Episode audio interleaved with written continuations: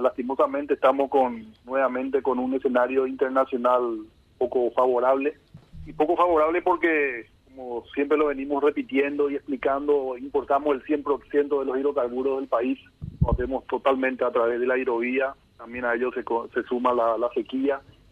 Y bueno, con esta con este conflicto que empezó el día de ayer, vemos que el precio del crudo volvió a sobrepasar la línea de los 100 dólares del barril y el bueno, están en valores realmente muy altos. Se complica la, la situación, la reposición del producto.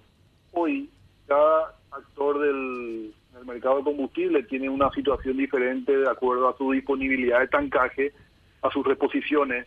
Hoy el producto que uno compra, si yo compro hoy, me está llegando dentro de 30 días, 25 a 30 días. El stock se está consumiendo de manera acelerada. Están habiendo muy buen, el nivel de venta volvió a, subir debido al levantamiento de las, de las, restricciones por parte de la, del tema de la pandemia. Y bueno, y eso hace que permanentemente todos los actores estén importando, en ningún momento se deja importar. Lo que viene se almacena y se despacha. Estaríamos subiendo alrededor de, lo, de 500 guaraníes el litro en los combustibles y se había eh, eh, se había eh, comunicado que estaría eso empezando a partir de la semana que viene, a partir del primero, los primeros días de marzo. No, ¿y cómo es eso que los emblemas privados sí pueden adelantarse, por ejemplo, mañana, a aplicar ya ese incremento?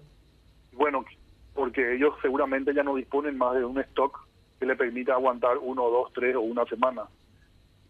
Y hoy el mercado está liberado el que quiere hoy aumentar, hoy lo puede hacer, el que quiere aumentar el dentro de una semana lo puede hacer.